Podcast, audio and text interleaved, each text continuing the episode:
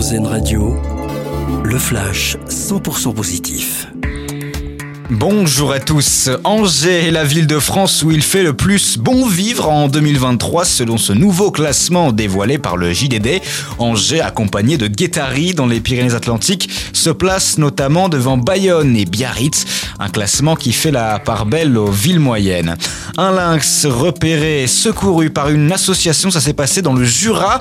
L'animal avait été blessé par une balle. La femelle, âgée de 3 ans, a été opérée vendredi par l'association qui l'a recueilli.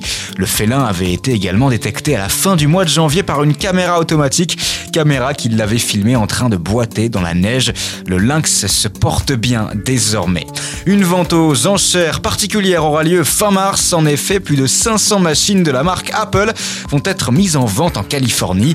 Des appareils démodés aujourd'hui qui ont pourtant eu leurs heures de gloire. Les passionnés pourront notamment acquérir un ordinateur Mac datant de l'année 1984.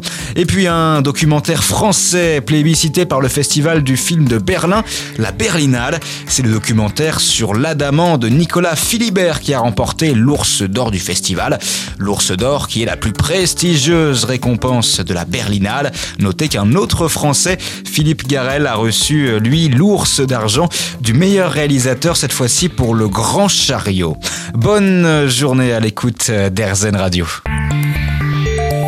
Vous venez d'entendre le flash 100% positif d'Airzen Radio, l'autre point de vue de l'actualité.